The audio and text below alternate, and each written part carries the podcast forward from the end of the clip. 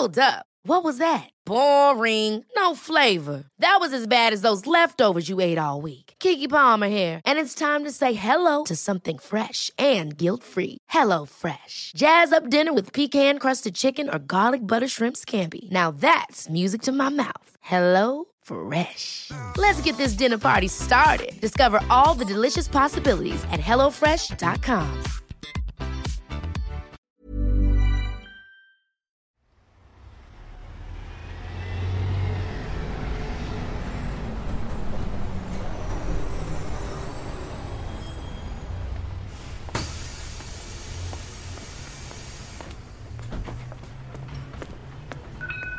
De la gare de Lyon à la porte de la Muette, la ligne de bus 63 traverse Paris, enjambe deux fois la Seine et caracole le plus souvent sur la rive gauche. Les noms de ces 40 stations racontent la grande histoire. Ses usagers en racontent des milliers d'autres, intimes et touchantes, de rencontres, de bonheur, de chagrin, de regrets, de hasard. Elles se croisent souvent sous la plume de Jean-Michel Paillet.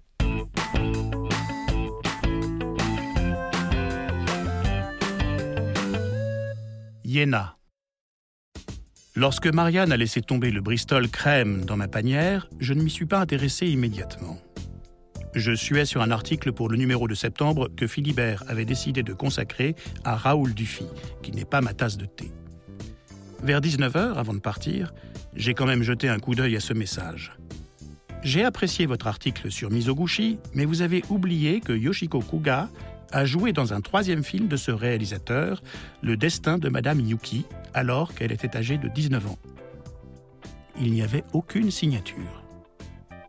À la revue, nous recevons de temps à autre des lettres de lecteurs, plus de critiques que de félicitations. Toutes nous confirment que nous sommes lus, ce qui est modestement encourageant, mais rarement passionnant. J'ai jeté la missive à la corbeille et je l'ai oubliée. Quatre jours plus tard, un second Bristol atterrissait sur mon bureau. Yoshiko Kuga a également joué dans deux films de Ozu. Appréciez-vous Yasujiro Ozu? Suivait cette fois-ci une adresse mail inconnue. Je n'avais aucune raison ni aucun désir d'entamer une correspondance avec ce lecteur ou cette lectrice, et une fois encore le rectangle crème atterrit dans ma poubelle. Le troisième se fit plus incisif.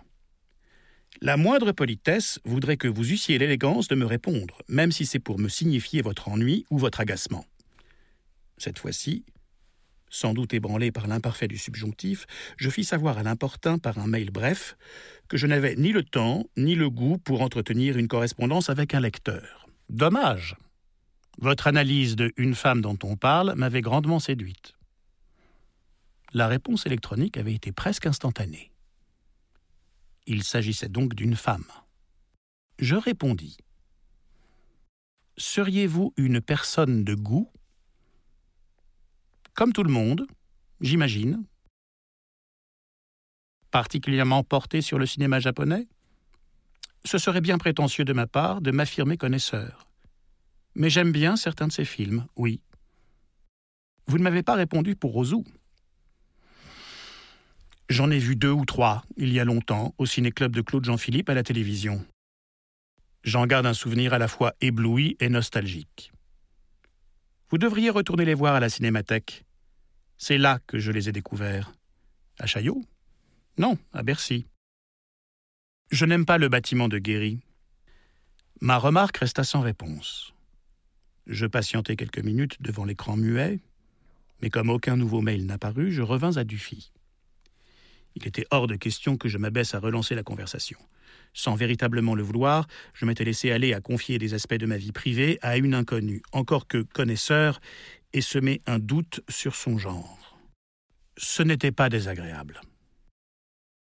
Instinctivement, je levai le nez de mon écran avec un vague sentiment de culpabilité, mais Philibert, enfermé dans son bocal, ne se souciait de mes états d'âme comme de sa première pige, et Marianne, dont je voyais le profil droit, s'absorbait dans la fragile comptabilité de la revue. Le mensuel Lézard perdait régulièrement ses abonnés. Deux jours passèrent, puis un nouveau mail m'interpella. Ce soir, 21h15, le voyage à Tokyo, à la cinémathèque. Vous y serez? Je n'eus droit à aucune réponse, mais je m'y rendis. Le film était profond, poignant, magnifique, et me renvoya sans pitié à ma propre histoire et, évidemment, à mes relations avec mes parents. Avant de pénétrer dans la salle, j'avais dévisagé à la dérobée les autres spectateurs dans ce hall où personne ne paraissait s'intéresser à moi, et à la sortie, je fis une nouvelle fois l'expérience de leur indifférence. Je rentrais ébloui par Ozu et secrètement déçu de n'avoir pas croisé ma correspondante. Quelques jours s'écoulèrent à nouveau avant que le dialogue se renoue. Alors, Ozu, je lui fis part de mon émotion me gardant du moindre reproche quant à son absence à Bercy ou sa discrétion. Et notre conversation se poursuivit et s'installa dans ma vie sans que j'y prisse garde. Au fil des jours, nous parlions de tout, assez librement, d'art surtout, mais également de petites choses du quotidien comme des grandes affaires du monde. Des règles tacites s'étaient établies sans que nous eussions besoin de les formuler. Rien de personnel n'était échangé, ni nom, ni adresse ni photo, évidemment. Sur ce plan-là, ma correspondante, les accords de ces adjectifs m'avaient confirmé qu'il s'agissait bien d'une femme, ou du moins, je ne voulais pas croire en l'hypothèse d'un homme se travestissant derrière son clavier. Ma correspondante, donc, disposait d'un avantage, puisque, par le journal, elle connaissait mon identité et aurait même pu m'apercevoir à la cinémathèque si elle l'avait voulu. Mais je jouais le jeu. Aucune confidence sur qui nous étions donc. Si l'on ignore le jour où, m'ayant avoué qu'elle portait un unique tatouage, une feuille de bambou s'enroulant sur sa cheville, je lui confiais mon dégoût pour ces marquages définitifs et vains de la peau. Bien que des récits, des films aient déjà relaté l'histoire d'une correspondance numérique et anonyme avec leur chute attendue, la rencontre, je voulais voir dans ma relation épistolaire une aventure unique, élégante, subtile et purement intellectuelle, marquée sous le sceau de l'amour des arts et des plaisirs du monde. En peu de temps, elle était devenue plus qu'une habitude. Je refusais de m'avouer qu'elle s'était muée en un véritable besoin. Il arrivait que plusieurs jours passent sans échange, et ces journées me pesaient, incomplètes, ternes, gâchées, perdues. Au bureau, je pointais chaque jour plus tôt, traînait au-delà des heures convenues, dans la crainte de rater un mail, de laisser passer une remarque, une nouvelle, un trait d'esprit.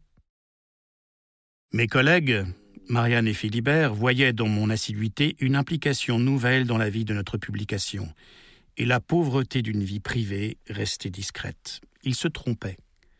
Avec cet écran, ma vie privée prenait un tour nouveau. Je fis bientôt l'acquisition d'un petit ordinateur portable afin de poursuivre ma correspondance où je le voulais, quand je le voulais. Mais très vite, je me rendis compte qu'il me fallait l'intimité d'un lieu pour échanger en toute confiance, et pour cela, seules deux pièces en rez-de-chaussée sur cours de la rue de Nevers, où se trouvait le siège du Mensuel des Arts, convenaient. Au fur et à mesure que nos confidences s'échangeaient, je me sentais en communion réelle avec mon insaisissable inconnu. Après tout, que m'importait son physique, son visage, sa voix, puisque nos esprits parlaient la même langue, puisque j'avais eu cette incommensurable chance de découvrir un être parce qu'il était réellement sans me laisser d'abord séduire ou rebuter par la superficialité de son image. Que m'importaient ses traits puisque je connaissais ce qui, chez elle, ne vieillirait jamais, son âme? Ce beau raisonnement aurait dû m'inciter à me contenter de ce dont je jouissais, mais en fait, je me mentais. J'espérais plus. Je rêvais d'échanges à mi-voix, de conversations au bord de l'eau, de visites communes, d'émotions mêlées dans les longues salles d'un musée, en goûtant un concert, en parcourant une architecture.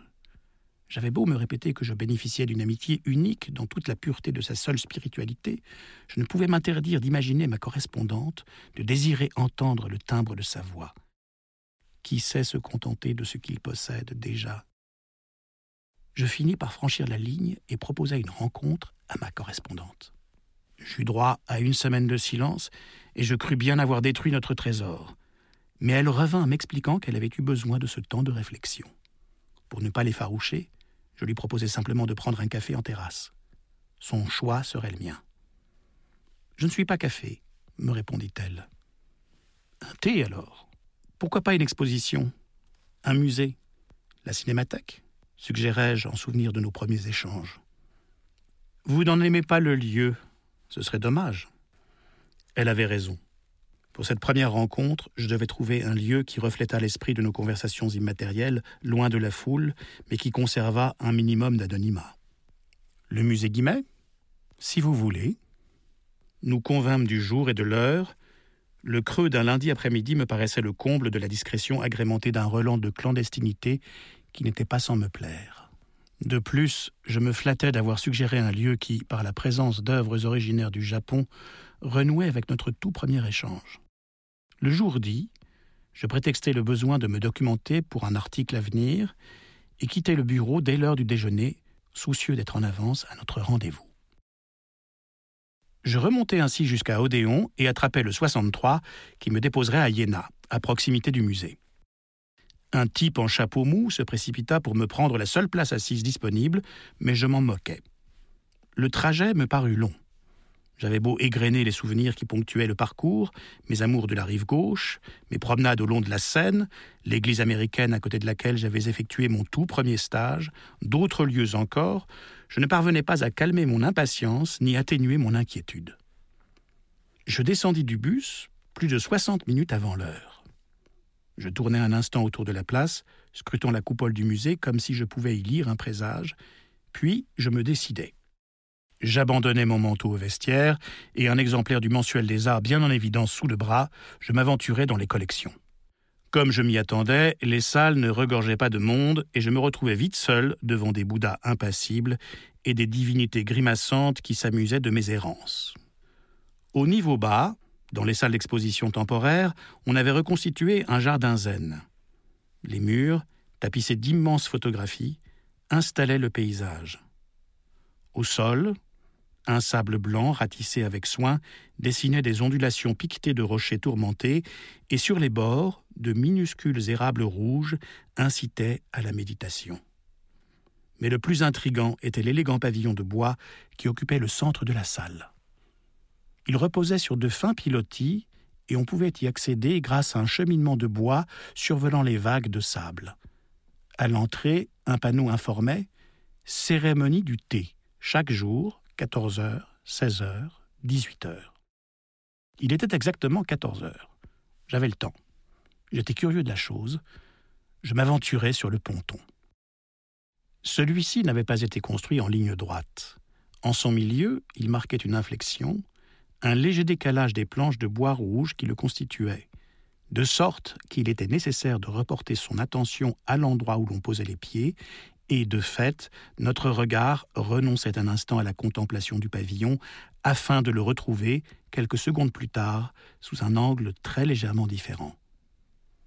Cette altération dans le parcours préparait à une forme de recueillement, et il me semblait qu'à partir de cet instant, je quittais réellement la ville pour entrer dans un lieu de méditation. À l'entrée du pavillon, je fus accueilli à la manière d'un hôte de marque par une jeune femme en kimono à carreaux noirs et blancs d'une exquise élégance. Elle me salua d'une courbette traditionnelle et, d'un geste, m'invita à me déchausser avant de disparaître dans l'ombre mystérieuse du pavillon de thé. Je la suivis. Elle avait déjà pris place derrière une table basse très simple, et je compris que je devais m'installer face à elle. Je m'agenouillai sur le tatami. J'avais eu l'occasion de regarder des reportages sur cette façon extrêmement cérémonielle de servir le thé, mais jamais je n'avais manifesté la moindre velléité d'y participer. Toutefois, j'en connaissais assez pour suivre ce qui se passait et identifier les diverses étapes, puisque la jeune japonaise restait obstinément muette. À sa droite, je remarquais les accessoires, la jarre d'eau pure, la bouilloire en attente sur les charbons de bois, la fine louche en bambou, le fouet avec son allure de blaireau pour mousse à raser, les bols pour mélanger et ceux pour déguster. Enfin, le pot contenant le matcha. Derrière elle, contre la cloison en papier qui cernait l'espace, un bouquet de fleurs de cerisier artistiquement composé ne devait rien au hasard.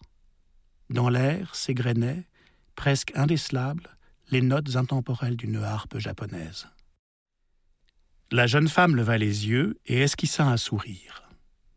Peau blanche, lèvres incarnates, chevelure d'ébène, une blanche neige orientale. L'austérité géométrique de son kimono sans couleur soulignait par contraste la finesse de sa peau, la douceur de son cou, l'éclat de ses mèches noires. Une nouvelle fois, elle me salua avant de saisir les instruments. Elle agissait par gestes lents, mesurés, et je savais que, dans cette tradition, tout faisait sens, la consommation du thé proprement dit n'étant qu'un des aspects de l'art du thé. Il était émouvant d'observer avec quelle délicatesse elle cueillait chacun des objets, la courbe de son poignet au-dessus du brasero, la façon dont la manche du kimono glissait sur son avant-bras révélant un peu plus de chair veloutée alors qu'elle versait l'eau chaude, le dévoilement de sa nuque lorsqu'elle se penchait pour attraper les petits gâteaux verts qu'il conviendrait de consommer avec le thé. Était-ce la fascination grandissante que je ressentais en la contemplant? Les vapeurs d'encens dont je n'avais pas immédiatement pris conscience? La musique? Une forme de sorcellerie que je n'avais pas soupçonnée? Quoi qu'il en soit, il me semblait que l'extrême lenteur qui guidait chaque geste de la jeune femme s'emparait de moi totalement. J'étais cette main cueillant un bol, ses doigts posés en couronne sur le fouet de bambou, cet ongle où une infime tache de matcha vert venait de se déposer. Le temps se pétrifia. L'encens se fixait sur une flagrance musquée et la musique se résumait à une note, une vibration, une forme douce de silence. Il n'y avait plus de temps, de projets, de rendez-vous, ni même de lieux, de musique, de parfum. N'existaient plus que ces modestes objets de céramique, ce kimono à carreaux, elle, moi, unis en un instant éternel. Nous étions cette eau pure, cette mousse de thé verte, ce vase, ce geste tendant la tasse. Alors que je me sentais basculer définitivement dans cette scène, un dernier très léger basculement du corps de l'officiante fit glisser le bas de son kimono, révélant sa cheville où s'enroulait avec une exquise délicatesse une tige de bambou. J'aurais pu m'étonner, j'aurais dû réagir, questionner peut-être, mais dans l'extase où je me tenais, où le temps m'indifférait, où l'espace se résumait à un point, celui que nous occupions tous deux, que m'importait l'hypothèse que j'ai pu être piégé, que la maîtresse de la cérémonie ait été ma correspondante anonyme, que tout cela n'était qu'un jeu. Le respect avec lequel elle m'avait accueilli, la sérénité qui régnait dans le pavillon de thé, la pureté de chacun de ses gestes et l'harmonie absolue qui nous liait, m'élevaient dans une acceptation totale de cet instant de fusion, dans ce temps et cet espace entre deux secondes où tout se suspendit, et les sons, et les parfums, les gestes, les attentes, les désirs, où nous ne fûmes plus que la courbe d'un bras, la couleur d'un bol, la trace d'une vapeur. Un podcast imaginé et produit par Podcasters Media, enregistré chez Studio Line. Nous espérons que vous avez passé un bon moment. Si c'est le cas, surtout n'hésitez pas à le faire savoir à vos proches, copains, collègues, voisins, amis, parents, bref, à tous ceux que vous aimez ou estimez. Vous pouvez aussi le dire sur Insta ou Facebook et nous mettre 5 étoiles sur l'application Apple Podcast. Les étoiles nous donnent des ailes. Enfin, écoutez-nous, réécoutez-nous et donnez-nous de vos nouvelles sur notre site www.podcastersmedia.com. Onglet Contact. À très vite.